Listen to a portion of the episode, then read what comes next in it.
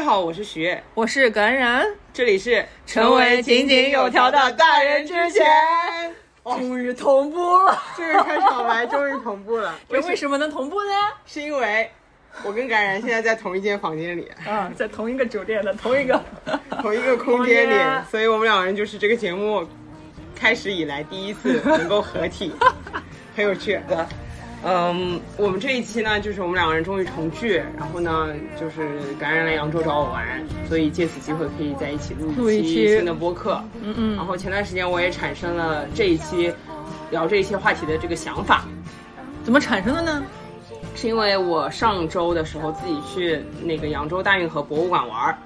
在这个大运河博物馆里面参观的时候，我就注意到了有很多的参观者，就那一天是一个中老年的旅行团，就是跟我正好差不多时间进馆的嘛。嗯这个扬州大运河博物馆它有名的地方是在于它有很多互动性的装置，就像那种五 D、四 D 的沉浸式体验啊，嗯或者说是环绕式的大屏幕，就是你走进去，你感觉你就身临其境看到那些场景。哦，所以这个是吸引我的点。但是我去到那儿之后呢，发现大家即使在这种装置里面，还是举着手机不停地在拍，在不停的录视频。嗯，就是我觉得从我当时的角度来说，我自己是放下了手机嘛，因为错我想完全去体验它。但是我看到大家都在这样拍，我就回想起自己很多以前的旅行的经验当中，其实。你你会发现，所有的旅行的人手手上都有手机，不管发生什么吸引人的事情，所有人都在拍，就是举着手机，把手机举起来。所以我就在想，嗯，在现在的这种旅行当中，手机好像成为了非常非常重要、不可或缺的一部分。不管我们是去看话剧也好，还是嗯去看什么自然景观也好，嗯，我有的时候就在景区看到很多摆 pose 的阿姨啊，我们即使是我们年轻人，也会在那里不停的摆 pose，然后拍拍照片，然后也会看到因为拍照吵架的情侣这些东西。有有有有拍照有吵架情侣吗？对啊，有啊，你没有看到吗？就马路上有那种，就是女朋友摆了一个很美的 pose，然后男朋友拍完给她看，结果女朋友马上就变脸色的那种，就是从我的角度看会很搞笑。但是我觉得，就是从我自己的角度出发，我会觉得说，旅行当中真的自己去体验，用眼睛去感受、去看，嗯大于用相机记录这件事情本身。虽然我很喜欢拍照，嗯，我也很喜欢拍照。我在发现特别特别漂亮的景色的时候，我更倾向于用眼睛去看，哪怕没有记录下来的那种感觉。但有的时候又真的很想拍，所以你就进退两难，你又想拍，你又想看，对吧？而且有的时候是不能同时进行的。对，就是那个瞬间可能转瞬即逝了。对你拍了，你就没办法拿眼睛去欣赏。对我拍了，我就只是在我手机机里的的对那个框里看到或者这个相机那个框里看到那个瞬间，我就啊，我就觉得很可惜。是我也会觉得很可惜，有时候，对吧嗯我也觉得很可惜。然后你这个经历我深有体会。你知道我上次就是去，我刚回国的时候，我不是我飞北京嘛，然后飞北京我就跟我爸约好，我说咱们俩一起在北京，因为正好是个周末，我们俩去逛故宫。好的，预约好了票，然后预约搞珍宝馆、钟表馆，它里面其实那个走廊就很窄，然后它是一排柜子，紧挨着的，有很多那种零，不是那叫什么呢？就是各种首饰、宝石，那个宝石做的什么小小小摆件，嗯，什么小花、小树这种，嗯，所有人都是这样排着走过去，拿着手机对着这个每一个展品拍过去，一直拍过去，有的是录视频直接。嗯，然后我当时我就觉得有点奇怪，我说你你拍过去，你到底看不看？如果不看，你拍的意义在哪里？对，所以我我就跟你想的问题一模一样是的。啊。我也会问我说拍照的意义是什么？对，尤其是博物馆，其实你刚刚突然说这个场景嘛，我就联想到博物馆都是有那个玻璃罩子的，嗯，就是因为有那个玻璃罩子，所以所以就是你拍并没有那么清楚，对，所以我并不相信他们回去拍完之后真的会去看。或者说有一天某一天可能会看嘛，但是这天可能性到底有多大，我很好奇。我不是说评论他们觉得怎么，虽然我观感上我肯定不愿意大家这样拍过去，我觉得大家如果是，呃，我在一件展品前面，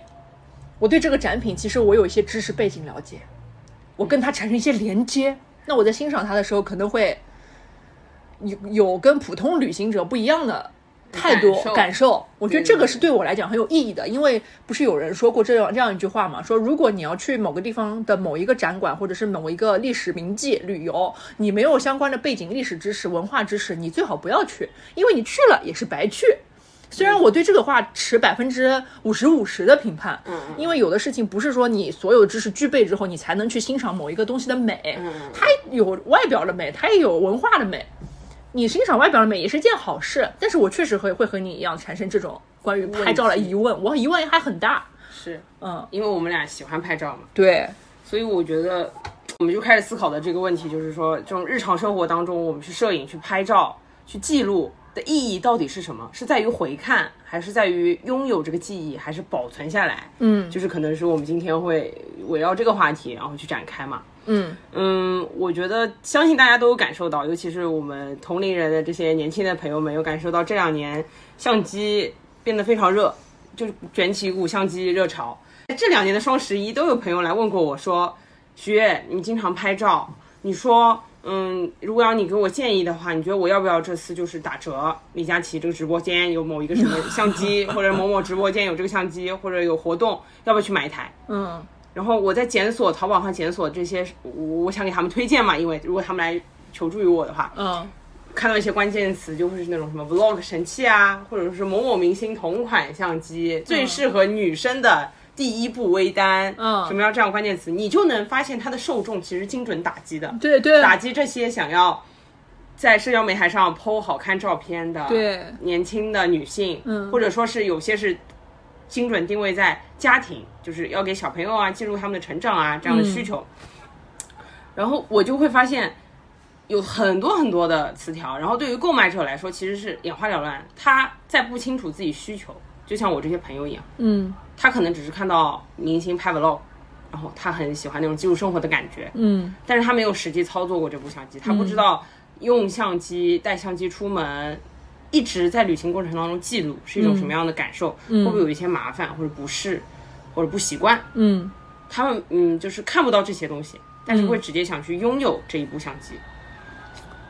我觉得这个就是这个问题存在的这个地方。嗯我这里所有的讨论，我不是想针对那些相机爱好者，我不是想说相机爱好者们他们去买一部多贵的相机值不值得，是啊？或者说我们跟手机比较值不值当，因为手机能够拍的很清楚的照片了。现在没错，我是针对那些其实对相机没有什么很多理解，但是只是因为看到别人在朋友圈，比如说发了特别高级专业的一些照片，所以想要去购买相机的这一部分朋友们，就是我就想说，嗯，我想说的其实是大家要在买在花这钱之前。要想一想，你买这台相机的需求到底是什么？到底是什么？不是这些商家包装的，嗯适合女生的，适合你记录的，而是你你拥有这台相机之后你想干什么？嗯，我身边还真没有人问我这样的问题，因为。因为真是有这个需求的人嘛，我身边也有这样一些朋友，他不会问他肯定要买，啊我就是这种人，啊我就是这种人。呃，另外一方面呢，嗯没有这种这怎么讲，没有这种很纠结，我到底要不要买一部相机的，我这种例子还比较少。嗯但对我自己来讲啊，我就是必须要有一部相机，我是出门。包里肯定百分之八十的情况下是会装着相机的，不管它多重。对，有某所我所有身边所有朋友一拎我的包，感染你包怎么这么重？装什么了？炸弹？炸？弹一样，对，我也想说，装什么炸弹吗？就因为我包里经常要么没有相机，要么有电脑，要么有什么书啊之类的。嗯，所以对我来讲，我买相机的初衷就在于我没有初衷，就就是它对我来讲是个必需品。嗯，我是很喜欢，我拿着一部相机，我都不要手机，我就随便拍拍，在街上走走。我觉得我不是一个有飘荡的人了，我就是一个嗯，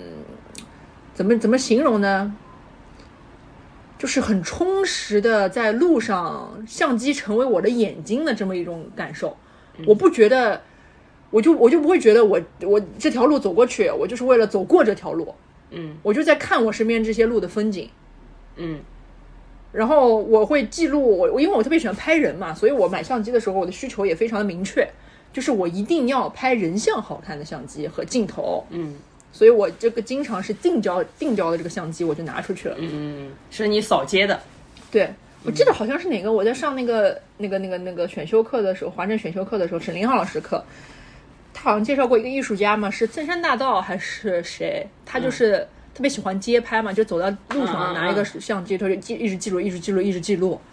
所以你说摄影这个词本身它就是摄的影子，就就把这个东西记录下来，它本身技术就是个意义。嗯啊，所以对我来讲，相机是个必需品，所以我不会考虑这些问题。但是我也很认同你说的，我觉得很多人的需求呢，我们大家很多的需求都是被刺激起来了。比如说，我现在为什么成为为什么买了个富士呢？嗯一方面，我当时做测评的时候，我就是看了很多什么索尼 A 三、什么 L 七啊，还是 N 七的，，R 七什么啊？什么对，然后别的这个相机那个相机，然后我去试试完之后，我发现，哎呦，这个富士拍照是真好看。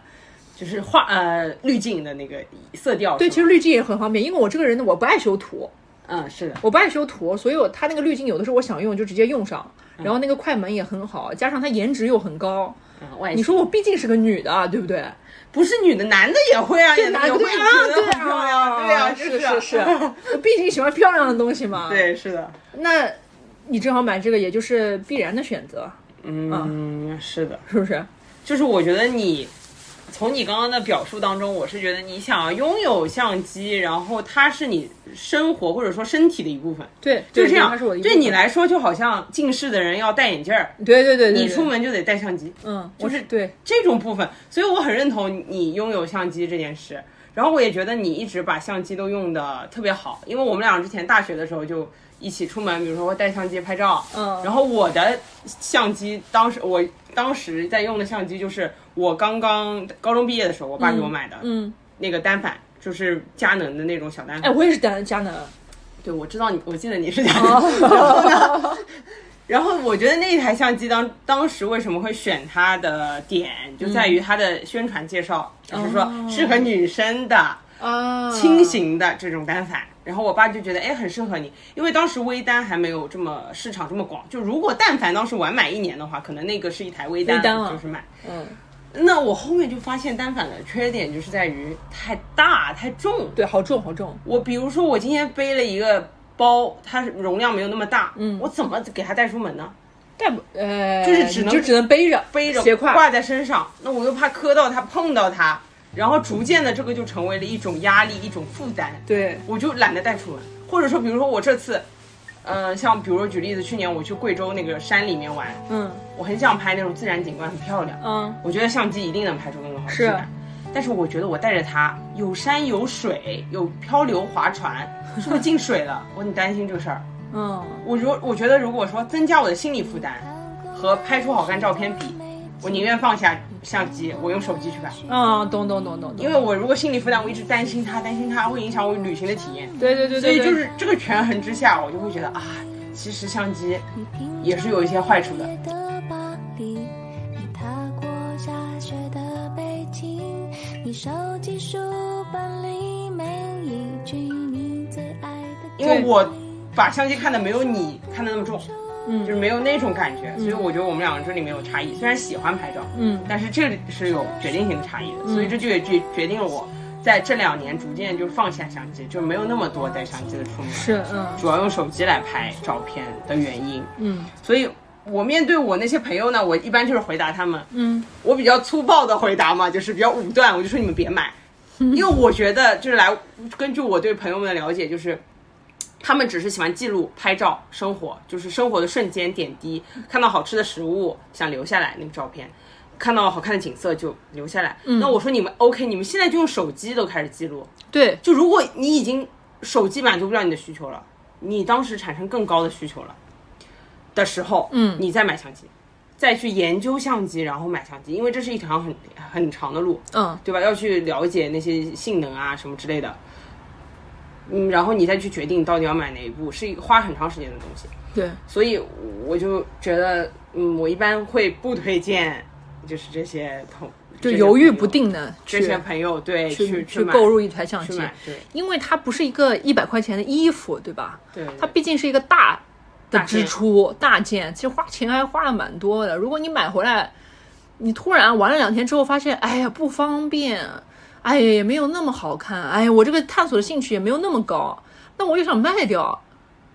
是吧？你就觉得，因为它就贬值了，这个贬值贬很快啊。但你说这个卖掉这个事情，因为我之前在闲鱼上看过二手相机，不知道你记不记得，我上半年有一段时间想买二手相机，发疯想买二手相机，我发现水太深了，根本不是你一个小白能够搞得定的事情。嗯，一是有相机贩子，假如你想把自己手机出出去，相机手里的相机出出去，你可能会遇到那种骗子，就是你、你跟他在闲鱼上谈好了，你寄过去，他说你这儿有霉点，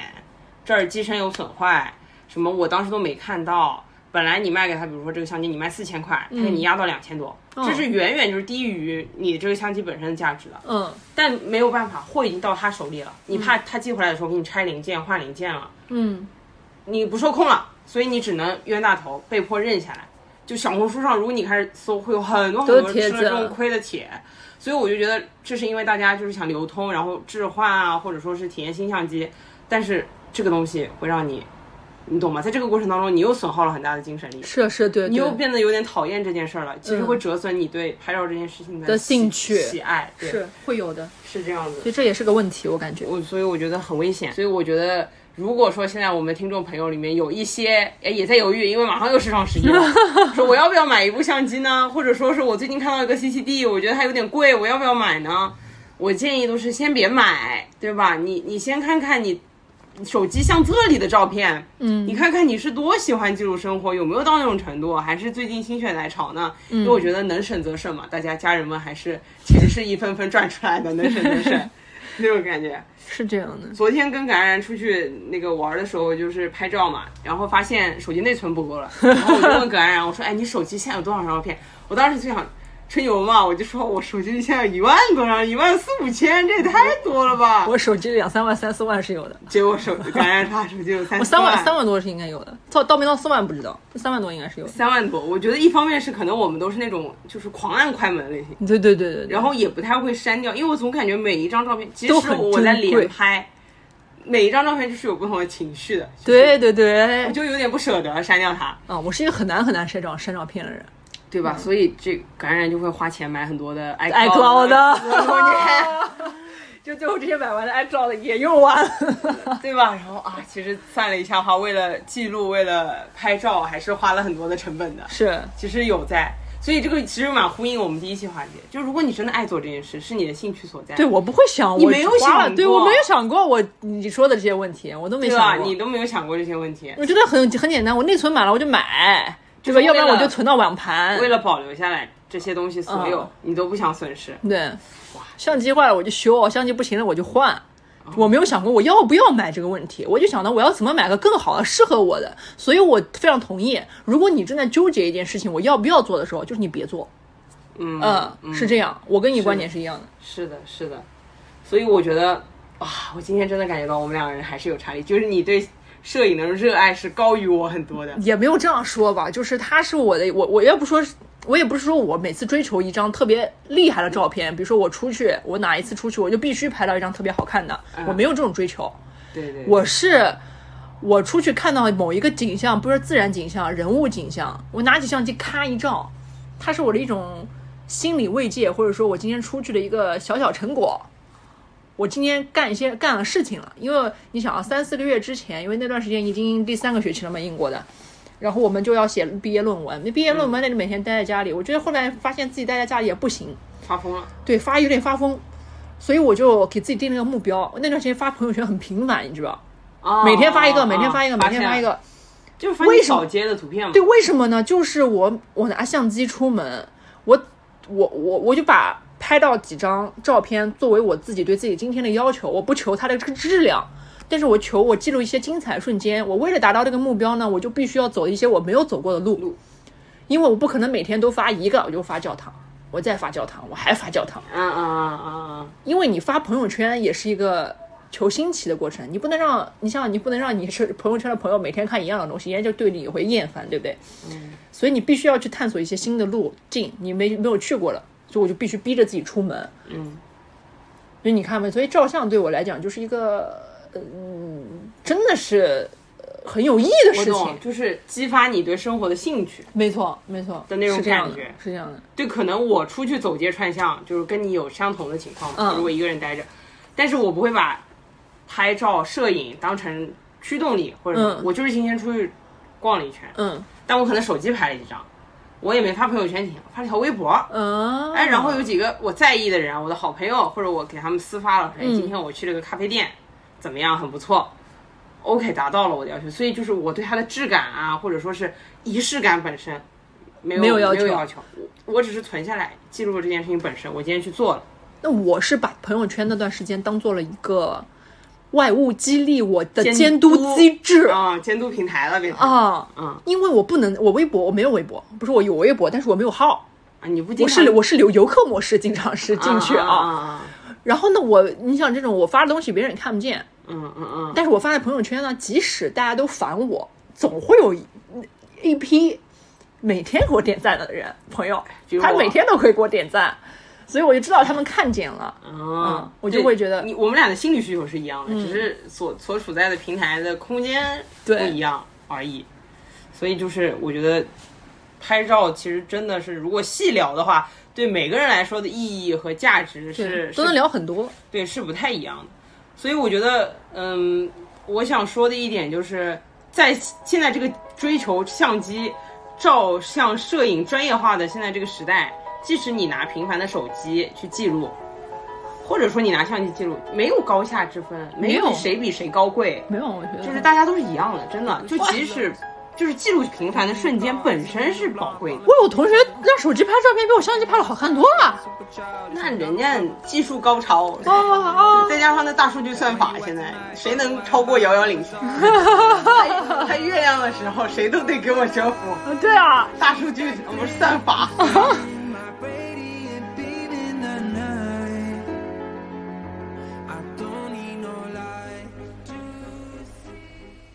进入到就我想聊的第二个趴嘛，就是，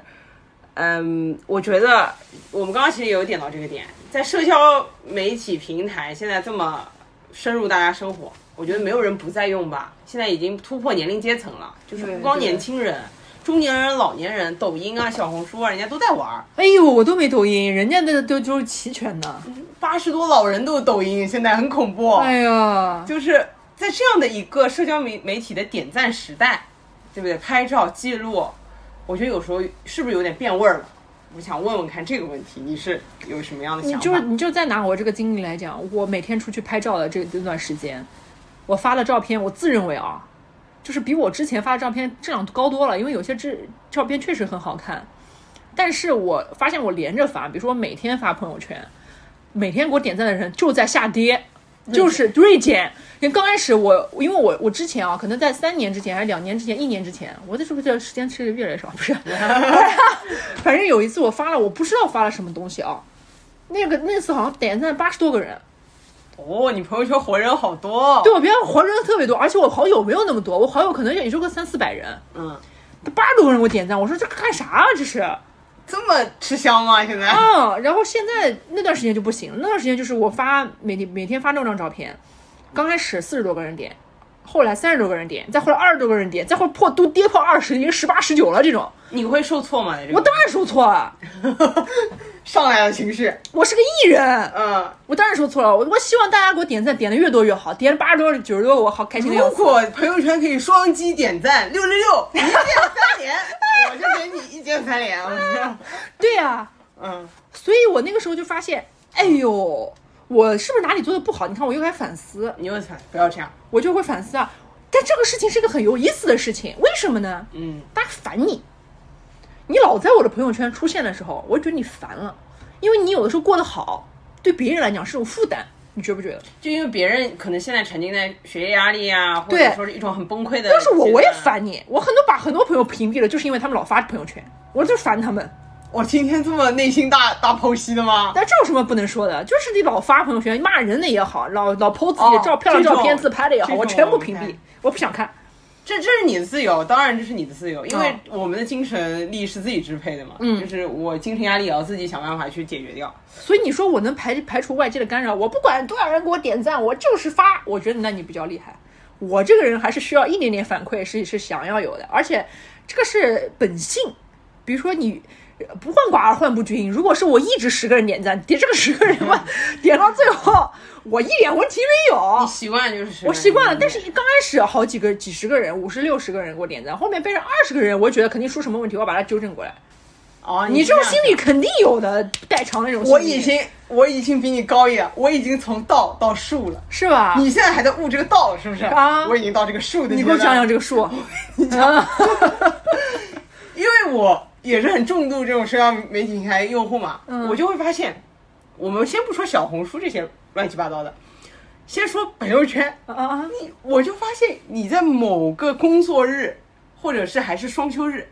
是上午还是晚上，还是很早的早上发朋友圈，你获得的点赞效果是截然不同的。今天你真的拍出一张绝赞美照，嗯不是说你自己啊，可能就是风景。嗯哼，但是你比如说，你就是在一个很微妙的时间，就那个点吧，可能大家都在上班，在忙，嗯，就是比如说是下班前的最后收拾的那个四五点啊，就是忙着手里工作收尾了，准备美美下班的那个时间，或者美美摸鱼之前的那个时间，嗯。不会有人点赞，或者说是，比如说我，因为我加了很多面包啊、甜品的微信嘛，嗯他们会在下午，比如说三四点发广告。啊，啊！你朋友圈打开全是广告。嗯如果你的生活记录呢，加在这里，你的朋友可能会咻的就划过去了。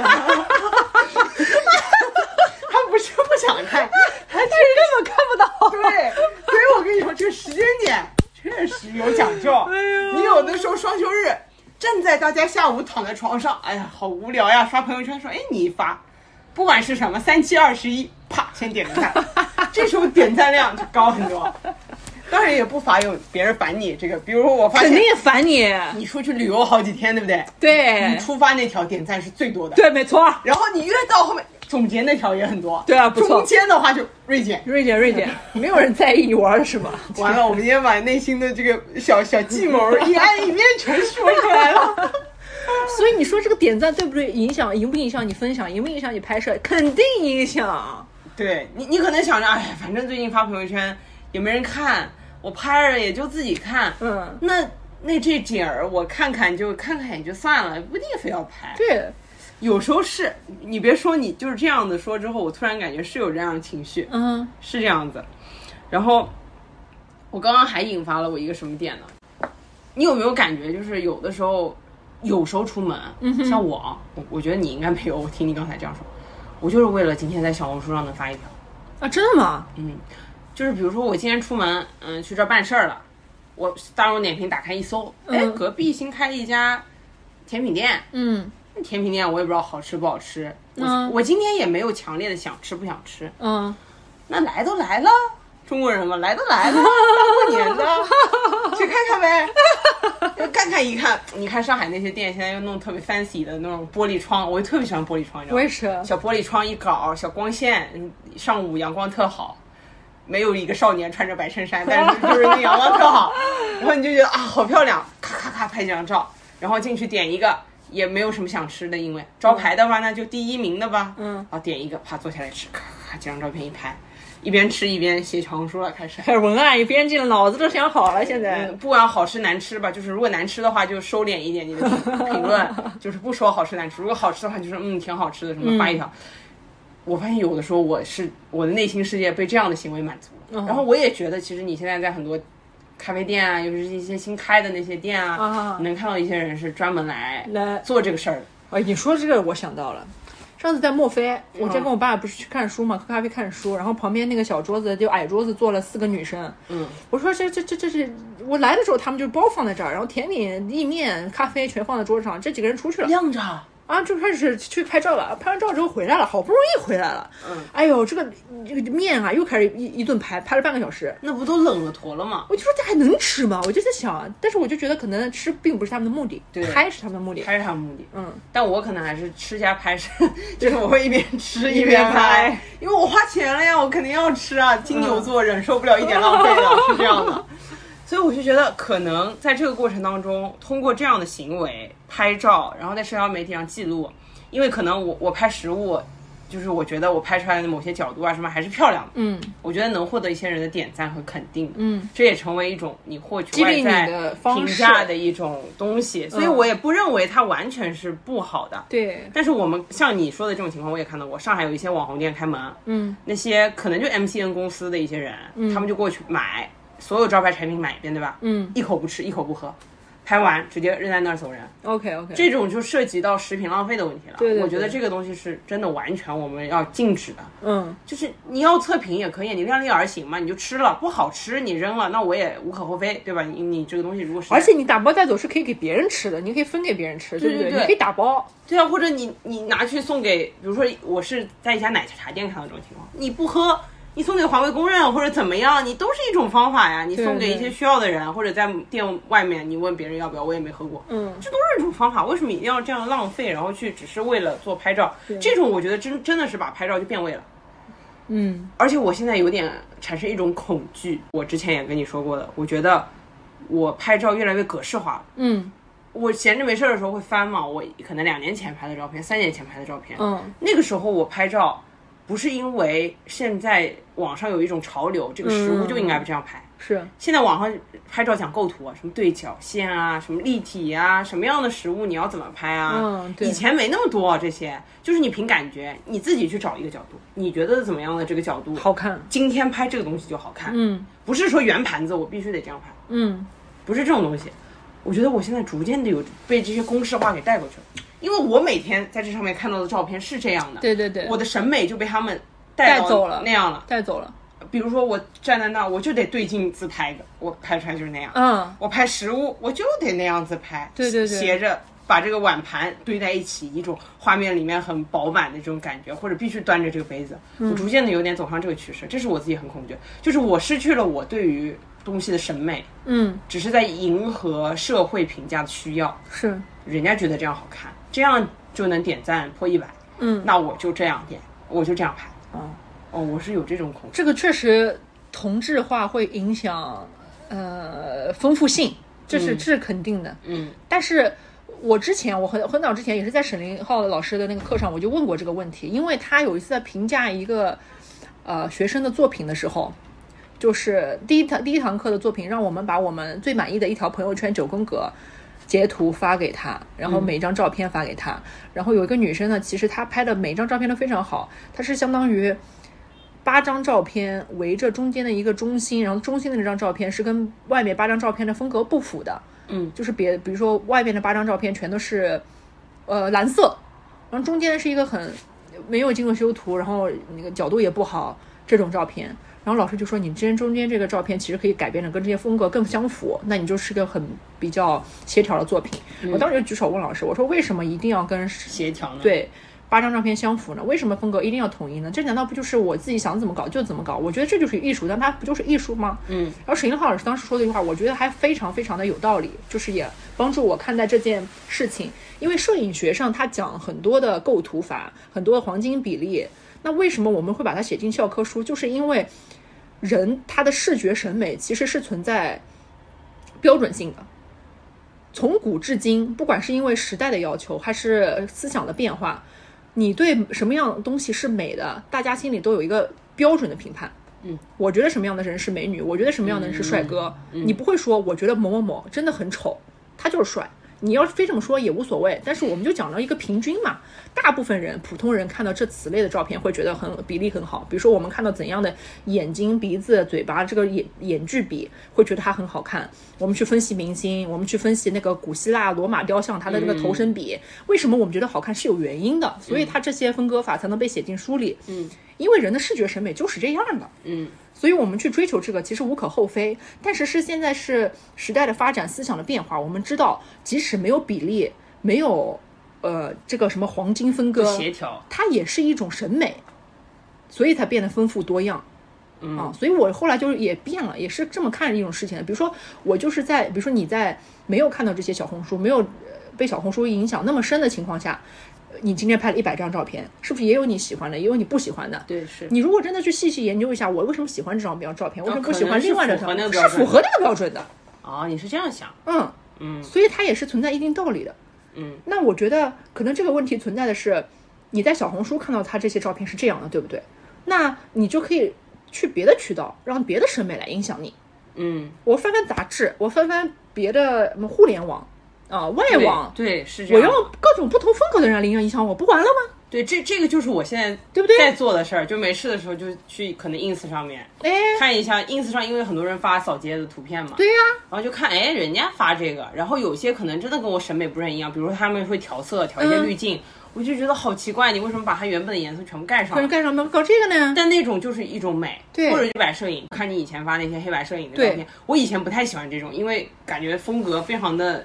就是很冷峻的感觉，我不知道为什么，没有温度。然后后面也发现，哎，很多东西其实适合那样，嗯就是看它那个光影啊，或者那个形形状、对轮廓，就很适合像你这样。所以就在不断打开自己的过程当中呢，可能我就会突破这个束缚了。嗯，但是我觉得是对于我们来说，可能是需要警惕的。有些人可能没有意识到这个事儿，嗯，但是大家就是在追求这个事儿。对，我就跟你观点是一样的。我们身处在这个信息社信息社会的当中，我们没有办法选择要不要被影响。嗯我们能选择的只是我们选择被谁影响。比如说，你意识到了我被小红书影响的审美好像有点单一化的趋势，那我意识到这件事本身就是一件特别好的事情，我再去选择被不同的人影响来丰富我。这是我们的选择，但是我们不能选择我们不被微信影响，我们不被支付宝影响，我们不被共享单车影响，不被小红书影响，不被抖音影响，嗯，你是不能选择的。对，是的。比如说，我就选择我不被抖音影响，但是我直到回新疆之后，发现我身边的五十六十岁的这种大叔、大大妈、阿姨全都在用抖音，甚至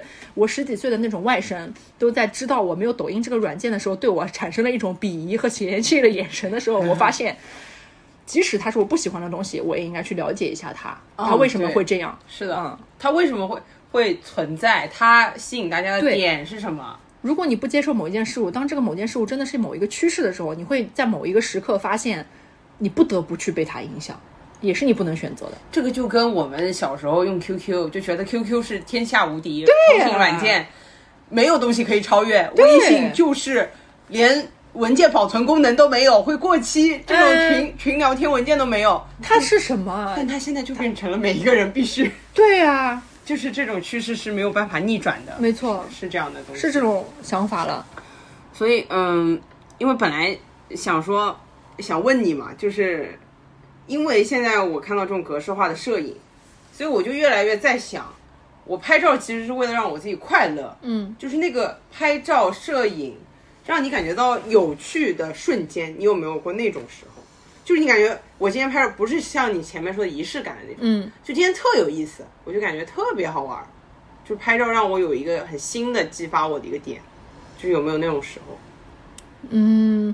我觉得我好像拍照都是这种时候。哦，每一个瞬间都是这种时候，是吗？嗯，就是我今天拿着相机出去，我一定会拍到一张我觉得特别好的照片，每次都是。嗯比如说，我有一次去街上走街的时候，我就看到一个女生抱了一只猫过来嘛，嗯嗯，然后抱了一只猫，然后可能是我觉得是她的新猫，可能她刚刚已经领养这只小猫，然后我就拍了她一下，然后这个女生看到我在拍她，然后她就抱着猫对我笑了。就是那种，哦，她然后她这张照片就一直在我的那个相机里、手机里，就是因为她对你笑了的嗯。那个瞬间，对，然后我记录下来了，它就会永远成为我翻照翻照片相册就想起来的一个时刻。我就会想起来，在某一个阳光明媚的下午，我在某一条小街上看到一个女生抱着一只猫，那好像是她新的陪伴她的一只小宠物，我记录下来了。你就会感觉你看到那个照片的时候，那个温度、那个风、那个太阳，它对就重新在你身上重现了。对，这就是很多人都说拍照拍照的意义是什么？如果你去网上搜的话，一定会出来一句话：瞬间即永恒。嗯，就是你那个瞬间就把一直一直他的记忆就会伴随着你。是，就是对于我来说，我突然感觉到拍照很有意思的一个点是在那个去前年的时候，前年的时候，那个时候我过生日是五月份嘛，那个时候还有这个疫情的原因，所以我们就在小区里不能出门。嗯然后呢，我很突然的，就是在家很无聊嘛，你是真的没有什么事可做的，然后你就在那里翻家庭相册，嗯然后你就翻到你小时候的那个照片，然后小时候我那个时候上幼儿园，刚刚搬到我住的那个地方嘛，嗯住的现在这个地方，我爸就给我在那个大草坪上，我们小区有很大的草坪，大草坪上拍一张照片，嗯然后呢，我就说，哎，我说爸，好像过了十几年了，好像长大了很多。我说如果在那个同一个地方再拍张照的话，嗯，可能会很有意思。我爸说 OK 啊，那我们早上去拍。但是疫情那会儿嘛，不是小区里都没，大家都在小区里都没事儿。嗯，你早上我说我们早上早点去，我说那个待会儿很多人看到很社死。然后我说好，我我们说好就六点多就去了，外面全是人，全都是在外面散步的人，因为大家都待不住了在家。然后我就很尴尬，我就说我站在那儿，我说爸爸快快快快拍快拍，然后就啪赶紧拍一张照片。嗯然后那一次我感觉到了什么魅力？就这个照片拍了以后洗出来的魅力。嗯就我家里有一个那个打印机，是我买的，专门就是可以打印照片的那种嘛。现在不都可以打印照片了？我就回去马上给它洗出来了，然后跟小时候那张放在一起，嗯那个质感首先不一样。小以前的那个相纸的那个会厚，啊，对对对对对，然后那个颜色也不一样，没有现在那么鲜亮。嗯，现在那种很亮，然后是有点褪褪色的。以前那种有点朦，稍微朦胧。对对对对因为我爸以前是可能用胶卷拍的，就有点朦胧，然后有那个边，感觉特别不一样。嗯就是我感觉那个照片不仅是把那个瞬间固定下来了，固定下来，然后你去回望，即使我的脑子里没有存在那个记忆，嗯但是我看到现在的这个场景。呃我我身我身后站的那个地方嘛，就那个草坪身后站着那棵树，其实它长高了，嗯它的形状轮廓也变化了。嗯嗯，但我每天生活在这个小区里，每天都经过，我根本没有在意到这些。是后面有一个房子，本来是这样的嘛，后面又造了一个高楼，就又给它这样挡着了一块儿，这块哦天空就消失了。我们不会在意到这些，但是当我回望，我拿上两张照片对比的时候，我就感觉啊、时间的那种质感，那种厚重的那种感觉，一下子就到我到我面前来了。嗯所以我就觉得哦，原来我爸十几年前拍那张照片，他可能在今天有这样对我来说有这样的的感觉。对，就是不仅是我长大了，我身后的这些东西，他们也也长大了长大。你说这个我特别有感触，就是，嗯、记忆会变形，嗯记忆会扭曲，记忆会美化，但是照片不会，嗯照片就是在那里。除非你 PS，这个我们不谈，对不对？我们就是因为摄影里面嘛，很多人有不同的流派，啊，有的流派是说照影其呃摄影其实是你个人审美的体现，是你个人的选择化选择下来的东西。但有的摄影师他就觉得，我拍某个东西，我不加我的任何审美在里面，我就咔一下把它拍下来。有这种人，他是纯纯的，就是嗯现实吗？你你您说现实摄影吗？嗯嗯，纪实摄影还是什么的？纪实对纪实。它是这种的。我觉得你刚才形容的这个景象，就是摄影的一个非常好的作用体现。它是一个客观的器具，它不存在它自己的思想。我把你这个同样的景象摄影下来，十年后又摄影下来，二十年后再摄影下来，你能明显的感觉到差别，差别，我只是忠别。实于这个现实。对我只是忠实于这个现实，我不加我的任何思考和判断。嗯，是的，嗯这个是有你刚刚突然说这个嘛，我就想起之前看到过一种视频，就是他说测测你有没有摄影眼啊，我寻思啥叫摄影眼啊，我就点进去看，他就是比如说我们俩现在都看到这个景儿，一个城楼，一个门楼，他说你看看你有没有摄影眼，就如果你拍张照片，你会从什么角度拍？嗯那我寻思，那我拍个大全景嘛，把这个门楼的这个各个门洞都照出来。嗯。这人不是，他可能从特别放大聚焦到这个门楼下面的一个小窗户，嗯。里面穿过这个小窗户能看到后面那条路，哦。他哦，啪他就拍这个角度，对。他这个其实经过他加工了，对，没错没错，他不是你现在看到这个事儿，你看到你可能看不到那个那么小的那个洞，对你是他会聚焦到那儿的。对，但是他通过这种聚焦的这种方法，他就嗯。加了这种艺术加工嘛，嗯。所以我觉得就是就是每个人就像你说的有不同流派，对每个人的那种态度也不一样，嗯对我来说，我可能想要记录我今天来到这儿，我看到这个东西。嗯。但是可能有些人是为了追求我在这儿看到和别人不不一样的样的东。西，对，这就是摄影魅力所在。同样的东西，你可以拍出来不同的东西，对同样景象可以拍出来不同的东西。然后，呃，同样的东西，你可能拍出来的色彩和光照也不一样，就是我们能控制的这些东这些问题，所以才出现了摄影这种艺术嘛，对对，也是一个很有趣的事情。嗯，感觉今天聊一下的话，感觉还是很好玩儿这个话题。嗯然后我我们嗯跳出摄影本身嘛，就是这些前面我们都都都已经我感觉聊了我们现在的认知啊，一些想法。然后我最近看到一个跟摄影有关的事件，然后我当时看到的时候，我记得我好像也跟你讲了这个事儿，就是分享给你了。分享给我了，我记得，对，就是我看到嗯一个新闻，就是有一个年轻人，他帮他们村里的老人去拍遗照。嗯他之所以说做这件事情的起因，就是他奶奶问他：“你老是拿相机在家里拍啊，拍这个拍那。”因为他可能做博主嘛，他就在家里取材。他就说：“你有没有什么合适的照片，我以后可以用到，可以洗出来用到的？”嗯这个话说的很隐晦。嗯其实他奶奶八十几岁的人了，可能他的意思就是我以后要用到这个照片，什么场合下用到，就是在我去世之后，你们要给我办这些事儿的时候要用到这个照片。嗯，那他说这一下你有没明白了。有合适？他一下明白了，他说哦，我奶奶其实是想要拍这样一张照片，然后呢，他就给他奶奶准备好呀，就弄弄漂漂亮亮，然后把背景弄了一块红布这样拉好，什么各种各样的布布置好之后，就给他奶奶拍。拍完之后呢，他奶奶说能不能给我的其他村里的这些姐妹啊都拍？嗯然后博主就发现了，其实老年人他并不避讳谈这件事情。嗯，他存在这种需求，就是。我想要其实给我人生走的时候留下来一张好的照片。嗯这个事情其实对我冲击挺大的，冲击大的在于什么点？就又有冲击，又有在我意料之中的事。嗯我先说意料之中的事好了，嗯就是我发现很多人他在走的时候其实是没有一张好好的照片。没有。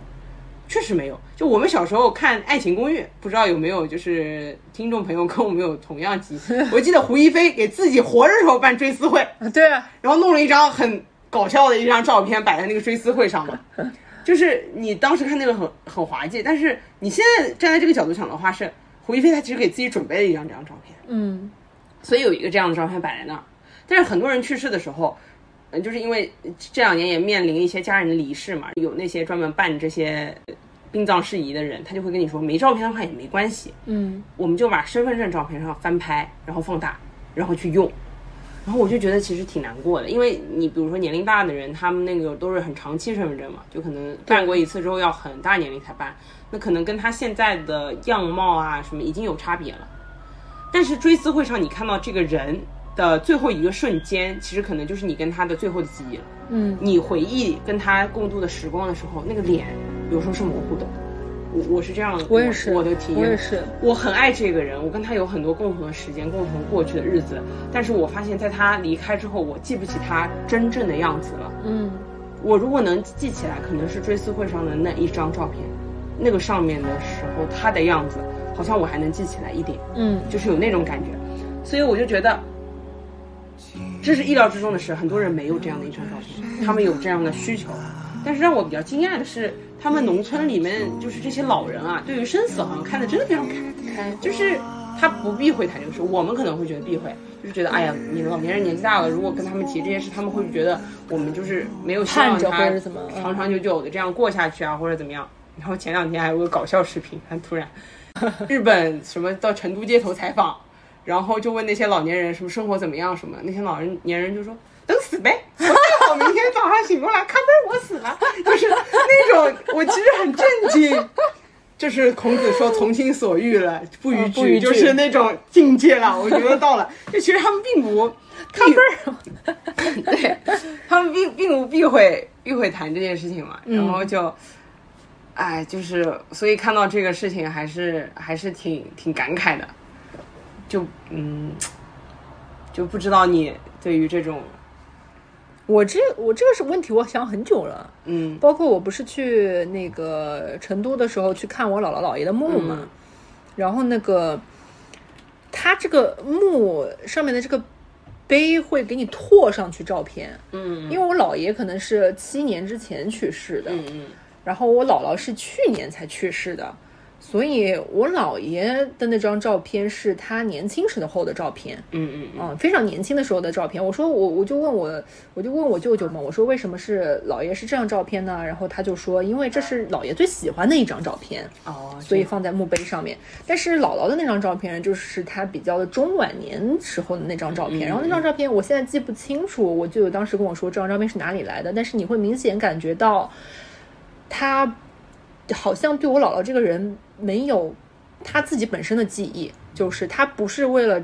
不是为了葬礼和墓碑专门去拍的这张照片，也不是他最喜欢的一张照片，因为我姥姥好像不太爱拍照，哦对，啊，我姥姥不太爱拍照，所以那张照片就让我显得格格不入。我当时有一点一下有点难过，嗯，就是它既不是一个状态最好的照片，也不是专门做过准备的照片，嗯，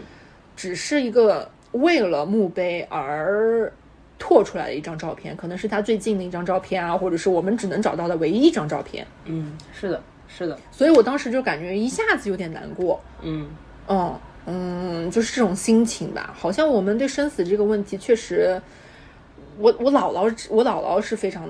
就是迷信的啊，就是他不是不是说瞎迷信，我去烧纸什么乱七八糟求福这种不是，但是我姥姥经常是不让我说一些不好的话的。生啊死啊，对，你不让我不让我乱说这个死不死，包括我妈也是，她说你不要说这个是坏运气 bad luck，啊啊 啊，啊，不要乱说，说你减一秒，对，你说你踩井盖你要干嘛的？你一个是说说什么东西你要呸呸呸，你要敲木头的嗯。这种，所以我们呢没有很好的去准备生，我们也没有很好的去准备死。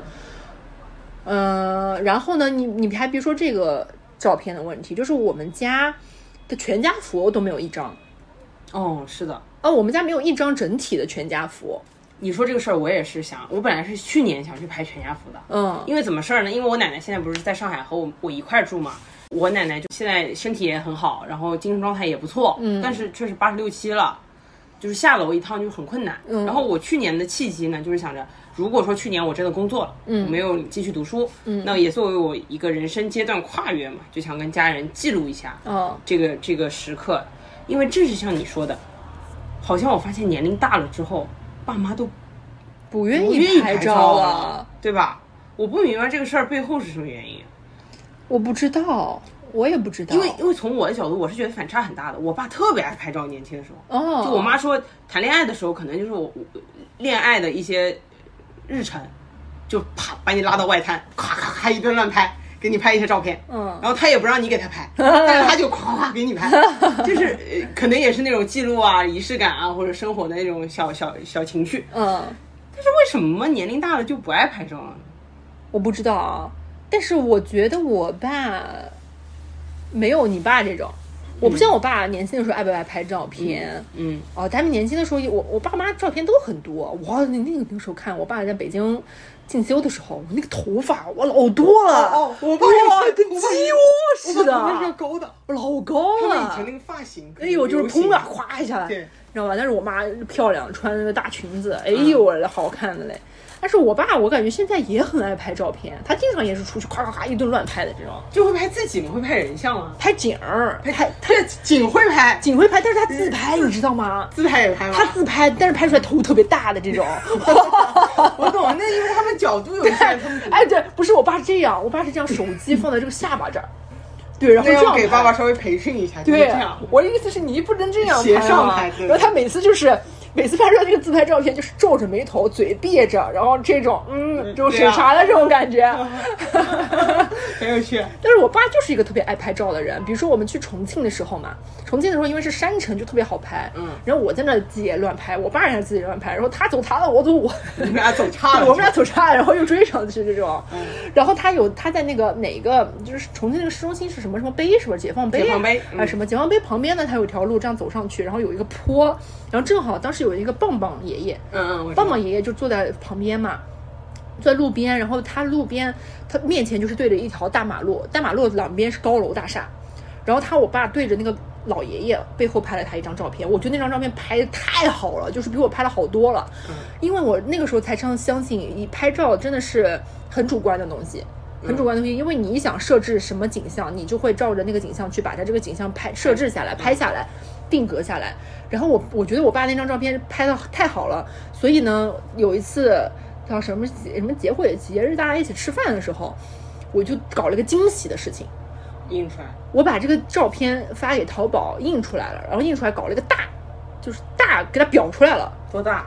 嗯，就是怎么就就这么大是多大？就这么大，我可以挂在这种墙上的这种啊，就是像个画框，家里那种画框那么对，然后现在是挂在我们家的，嗯我爸特别满意，我爸特别特别高兴。然后因为那天晚上喝酒了吧，那晚上他喝酒，他喝高了，我们两个人都喝高了。嗯然后回来了之后，第二天早上醒来第一件事的，哎，我画呢？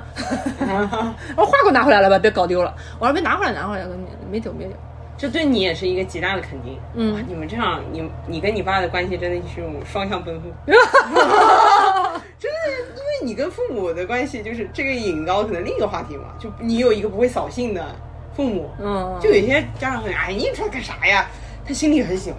但对他其实是，对你印出来干啥？这也没地方放啊，对吧？啊，因为我爸本来是个不会表达、不爱表达的人，但是我印出来之后，我我是很能明显感觉到他的开心和喜悦的。嗯，嗯哦、所以然后当时在那个酒局上，我敬酒的时候也说，我说我爸这个人只是错误的被困在了医生职业里面而已。如果他是能做别的事情，还够做任何一件事情，就拿这张照片来讲，他会成为很好的摄影师，他也会成为很好的另一另一种人生可能。只是对，只是因为人家当时的那种环境下，他不存在这么丰富的人生选择，当医生就是他最好的选择，他只比医学院高了一分而已。到位了。你只能说你，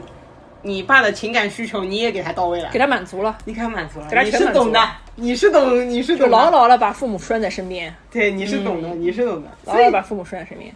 就是还是啊，就是那这个这个可能也是个体差异性，个体差异性。可能是我的身边的家人，他们都是那种不是特别特别爱拍照记录的嘛，嗯，所以其实你很怕失去他们这一段时间的样子，对对对，因为我可能看到他三十多岁的样子，二十多岁的样子，嗯，然后呢，但是四十多岁，因为真的我觉得这个可能也有我的原因，因为四十多岁，他们的四十多岁是我们的成长阶段，嗯，他们的周末都是在陪伴我去去补习啊，去哪里上课啊，嗯。接送我啊，嗯。他没有时间出去玩儿。其实，嗯，如果他们有很多富裕的时间的话，我相信我爸还是会给我妈噼里啪啦、哭哭哭拍一顿照片的。对对，但是是没有时间的，所以我就觉得在现在这种时候，在人生的一些节点，或者说是每一年，我们或许有一次机会，把我们重要的放在心上的家人或者朋友，我们相聚在一起，拍一张照片，然后留下来那个东西。哦，这个我就记得很深刻。我之前写完稿子的时候有也发给我，不是也跟你说嘛？嗯就是有一个比较好的朋友，他可能在三年之前，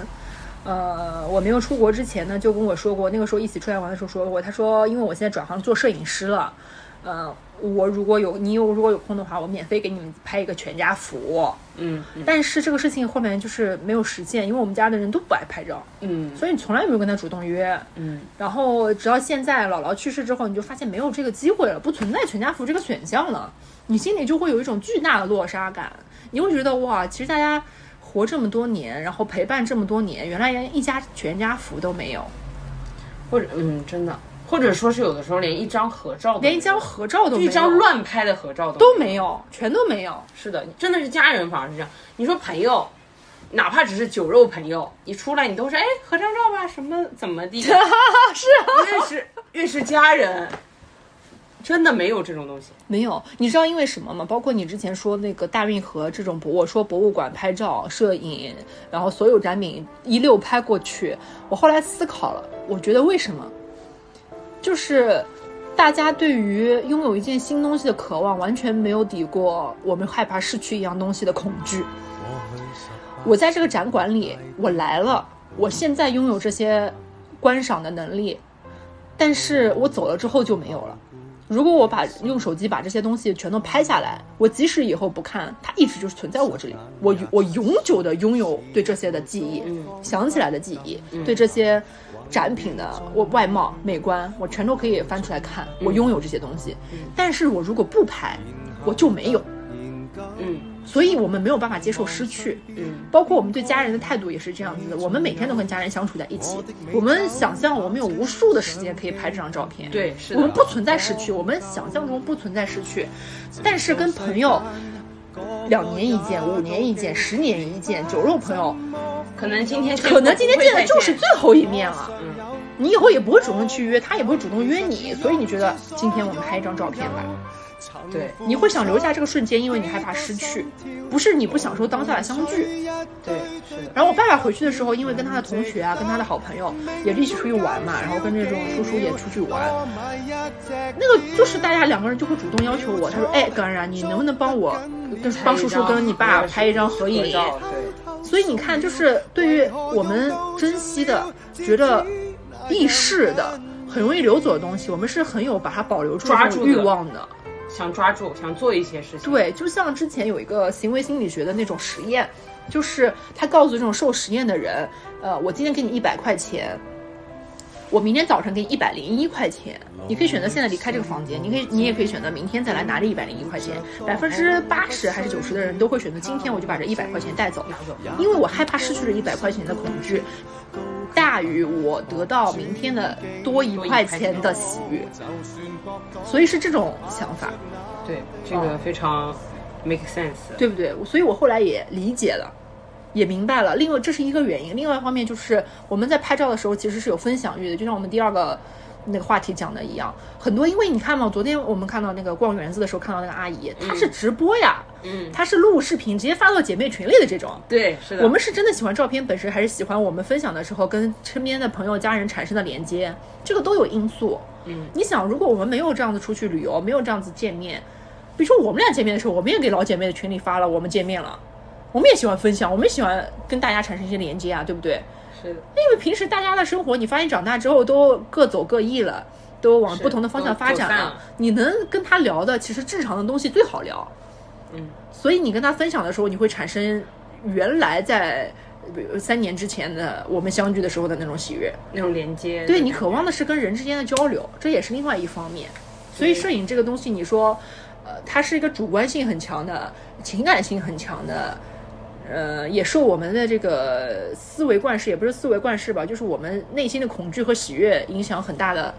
东西。嗯嗯，是的我主是我是这么看这件事的，所以我所以我我也我也我也鼓励，我不能要求，我不能拿我自己的对摄影的态度去要求我身边的中年人，去要求我身边的爸爸妈妈啊、叔叔阿姨，他们这么做肯定是出于他们的理由。有的时候我我就越来越发现，我不比任何人聪明，我也对我不比任何人聪明，我也不比任何人笨。他们做这件事情肯定有他们做的理由，我试图去理解一下他们，站到他们的角度去思考一下问题。如果我到中年的时候，我去逛园子，我会不会这样一通乱拍？我现在都一通乱拍，我老的时候肯定一通乱拍会的，是这样的，就是会突然喜欢一些你本来不喜欢的东西。啊！说不定我们也成我爸妈了，我也拿着丝巾拍照呢。我完全有可能，我 就跟你说，穿大红大紫的，然后拿着丝巾，你说人家这拍的不好看，人家可懂色彩搭配了。并且我很期待这一天的发生。这说明我到了可能六七十岁，依旧对生命抱有无限的无限的期待激情啊而且我有生命力，你懂吗？我看到那些阿姨，我其实是很好的，因为为什么？说明我们现在生活在确实生活在一个很好的生活的时代。为什么？他们很安心，他们家里没有什么琐事。对如果琐事缠身，生活困难。怎么能做到这样的无法状态呢？所以我其实很羡慕他们，并且也期待我们会有这样的未来的有一天的啊出现。是是是这样子，没有错。只是对于我自己来讲，我拿我的经历来讲，我是怎么取舍和平衡拍不拍照和和拿肉眼去欣赏一件事情之间的关系。我跟陆明和去那个迪士尼的时候，因为那个时候正好是巴黎迪士尼三十周年嘛，它会有那个灯光秀，还有烟火秀。哦，对，我们在晚上等的时候，因为我是第一次看，等一下，你没有拍照是不是？我拍了，你拍你没有发照片吗？我发照片了，我也拍视频了，你你发在朋友圈吗？我发。了。完了，那我没有看到。但是我是发在一组图里边了，就是巴黎迪士尼那那我只有印象你去了迪士尼，然后具体的我记不清了。嗯，嗯，然后我们晚上在那等的时候，我我因为我是第一次去迪士尼，我肯定会要想要拍拍一些照片，拍一些视频。嗯，但是我刚开始他那个灯光秀开始的时候，对我的冲击好大哦，就是太美了，太漂亮了。嗯嗯嗯它给我的那种美，不只只是不不只是那种烟花烟花的那种美感，就是因为是一个三十年了。嗯，你想，他这个建园建了三十年，就说明人有多大的毅力和多大的对未来的期冀，才能在当时做下这个艰难的决定，然后到现在园子发展的这么好，你会觉得是你人的梦想就寄托在这个园子里，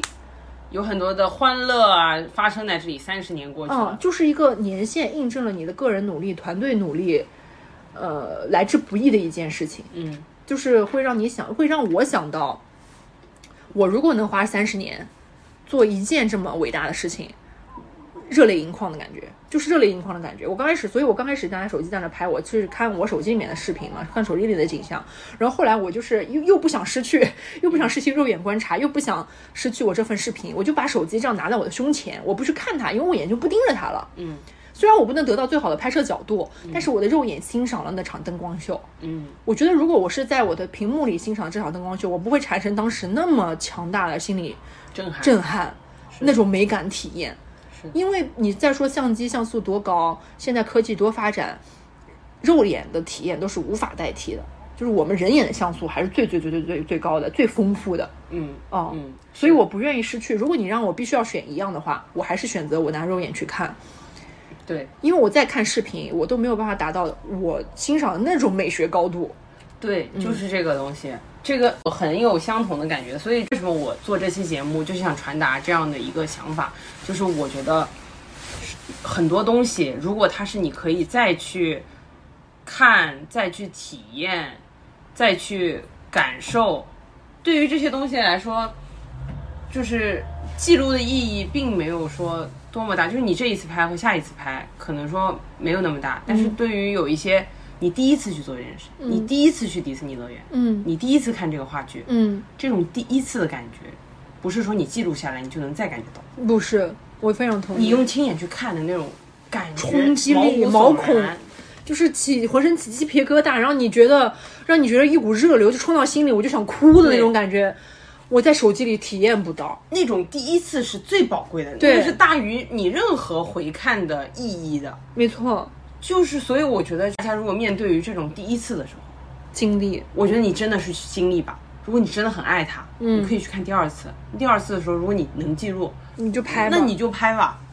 OK，但是如果这件事情只能发生一次，当时当刻这个景、这个人站在你旁边，这个人跟你一起共同感受这个人只有一次的话，嗯那我宁愿说我今天跟感染一起，比如说我们两个人看到一个特别漂亮的烟花表演，不知道为什么现在脑子里突然想到这个烟花演烟花表演，就是说去日本看烟火大会了，看完之后我宁愿说哇，感染好漂亮。真的好漂亮，然后我们两人就在这里说一些很没有意义的形容词，嗯我也不愿意只是举着手机，眼睛盯着那个屏幕里，手不要抖，手不要抖，待会儿发朋友圈的那个 质量要高，拉低曝光度。对啊我不愿意做这个事，我宁愿去感受，沉浸的感受。对那个感动是我们两个人共同的回忆。嗯然后因为这种回忆，所以你才会觉得是有意义的。我做这件事情，嗯，而不是只是在朋友圈留下一段有定位的视频没错没错没错的那种感觉。所以你比如说看演唱会的时候，我就会看一半录一半，就看一半录一半，我一定要保留我自己去亲身体验和享受当场的时间。时间的，就是我第一次去看 Muse 的演唱会的时候，我太喜欢这个乐队了嘛。前期也等了很长时间，我大概等了在草坪上等了五个小时，站着等，站了五个小时那。它是音乐节的那种音乐节哦然后当时他们出场的时候，混合着前面兄弟抽的大麻味、烟味、大家的汗味，这种所有所有很不好闻的味道，所有挤挤的这种感觉。但是 Muse 一出场，他们的那个音乐一出来，我当时感觉我这个血我就冲到我的头顶，然后大家就疯狂的尖叫，把喉咙喊破。肾上腺素肾上腺素飙飙升，然后就啊，你来了，就是这种感觉，嗯不会有第二次。就是你蹦到那个时候又下雨，整个人全都是湿的。刚开始大家还打着伞，后来没有一个人打着伞，放下了。就在那里蹦，就是湿着蹦，然后跟大家，你跟旁边这个不认识的兄弟，什么白人兄弟、蓝眼睛的、棕眼睛的拥，抱了，什么没有拥抱，你就是他也开心，你也开心，然后他看你开心，他更开心你看他开心，你也开心。然后互相蹦。那个时候没有，你感觉没有界限，没有国籍，没有种族，没有任何，都很好，就是那种当下的体验，太宝贵了，太宝贵了，太宝贵了，无法复刻。就是这些回忆起来都是即使我一段视频都没有，一段什么也没有，但是你问我 Muse 的演唱会看的怎么样，我就一个字：爽。爽就可以了，嗯这个才是很长时间过了以后的很大的意义。嗯就是你是就像我之前去看 live house，我就发现大家都去记录嘛，然后我就记得最深刻的一次是去看 Decca Jones，因为那一次我去晚了，嗯。我就在很后面嘛，嗯。但是我我我看不清他们，就是看举着手机嘛，就录不清他们，但我能看到他们的样子。我发现很多人在录，都说哎呀，怎么怎么录不着，录不着，就那样。咦，但是当那个鼓点咚咚咚咚敲起来的时候，嗯。我就感觉我的心跳和那个地板，我脚下站那块地，同时在跟着那个鼓点跳动，没错，那种感觉，我现在想起来也鸡皮疙瘩会竖起来。对，就是那种感觉是你怎么拍都拍不下来的，对，没错，所以就没必要拍这种时刻。真的，我们就让它过去吧。嗯下次再去看，就是永远是感受走在那个记录前面的。嗯对于对于这种东西，我感觉是这样。嗯，但是记录对我来讲也非常非常的重要。比如说我这次过来，然后我每每天每次都会见四零零五的大家，每次会会给小黄过生日，会见老谢，会见老费，会见小陈，会见你，啊、会跑到深圳去见马姐。这种你雨露均沾啊！啊我雨后宫露均沾佳丽三千，没错，就是 你每条都饮。我每条都赢，所以我就这这些时刻，我就会想要尽量多的留一些照片，尽量多的多拍一些合照，记录一下他们家的猫狗。是的，因为我觉得，比如说拍老谢啊，他刚考完，骑着电瓶车出来，嗯，他那个我们一起去吃火锅，一起去露营，一起去干这，一起去干那，他骑着小车，拿着我送给他的花在前面骑，就是记住这些时刻，会让我觉得，我以后回来回看的时候，我毕竟不会忘掉这些细小的瞬间，是的，我就会想要多拍一些照片。是的。我觉得对于日常生活其实是这样子，嗯，我们日常生活中最恐惧的是因为稀松平常，因为习惯所以麻木，因为麻木所以就会忘记，就会忽略它。但是你拍下来就会不一样，就是比如说我爸每天给我做的饭啊，在家，我如果不拍下来，它就是随随便便就过去了。对对对对对，我记不起来一个月前的某一天我爸给我做什做么哪顿饭，但那天我吃的特别高兴，我吃的特别好吃。嗯，我如果不拍下来，记不起来，不知道那天发生什么事儿。对对对，我爸可能已经给我人生现在做过一千道美食，嗯我嗯一张拍不下来，我一个想不起来，嗯，就是这样的。日常生活的这种会让你麻木，然后就会忘记。所以这种对于日常生活来说，我觉得就记录，嗯然后记录过之后，就像你说的，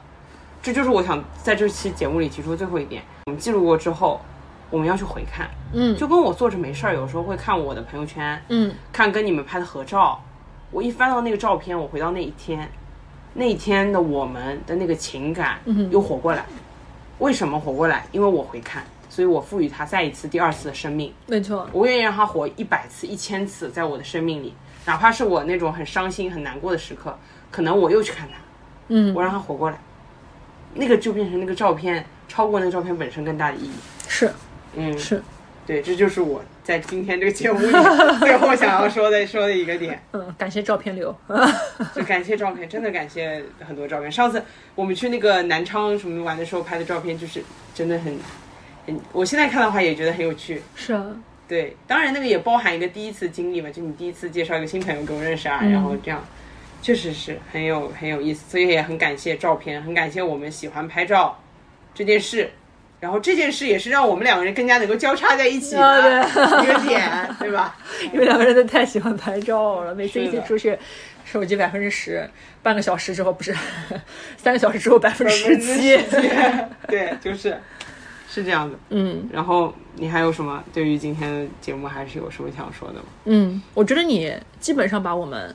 产生的问题，还有交流的呃所有的要点都涵涵盖了，嗯嗯，就这一期，我觉得我们也不是讨论一个多么深奥的一个问题，嗯，确实是讲出我们心里的一个疑问，就是一个困惑。我们看到这个现象之后，我们到底是怎么想的？然后我觉得，如果听到这一期节目的朋友们，你们也可以想一想，你们平时的记录到底是怎么意意义，嗯，或者说是有没有尘封许久在你手机里没有回看的照片，也许翻一翻。你突然想起了你手机相册里的某一个人，嗯，然后鼓起勇气去问给他发一个消息，最近过得怎么样，好不好？嗯，也许你的人生就展开了一条新的故事线。是，所以呃，那个是谁跟我说啊？啊，昨天前天跟老谢他们虎哥一起吃饭的时候，呃，好像是谁说老谢啊，还是鹏子哥？就是说，你知不知道 B 站有个那个测评，不是测评，有个特别有意思的视频，就是一个人他拿着自己的毕业照片，随便指指到哪个人，然后我就去哪个城市找他毕业十年，我的高中同学们现在过得怎么样？啊。今天我们要去看，咚，然后一下 去看谁？因为他有一个同学李雪琴，哦耶！对，然后有很多很多同学，然后就发现真的大家都很不一样了，或者很多年人年没联系，坐在一起，好像还是当年那个味儿，嗯，就是那个味儿还在，但是人已经变了，嗯。就是大家都变成了大人，或者更好，或者更内向，往怎么样的方向走都不确定，嗯。就很有趣。你你，我觉得大家是可以鼓起勇气的去去做某一些事儿，嗯。就是哎，这也是照片的一个意义。对，你可以把照片当做一种激励你向某个人发出消息的媒介契机的契你机。就夸把这照片发过去，他说：“哇，当时我们怎么怎么样？对，他不回复又怎么样呢？他不回复就不回复，但是如果他回复了，你就得到了。是的，那今天这期节目就聊到这里。嗯，然后希望大家听到这期节目之后，能够看看自己的照片，找找自己的美好的记忆。嗯，然后在未来也希望大家能够多多记录自己的生活，嗯留住宝贵的瞬间，和家人们也去留下一些。美好的照片，美好的记忆，是的，嗯，让照片激活你的记忆，是的。嗯，好，今天我们这一期节目就到这里，就到这里，谢谢大大家的收收听，我们下期再见。我们下期再见，拜拜啦。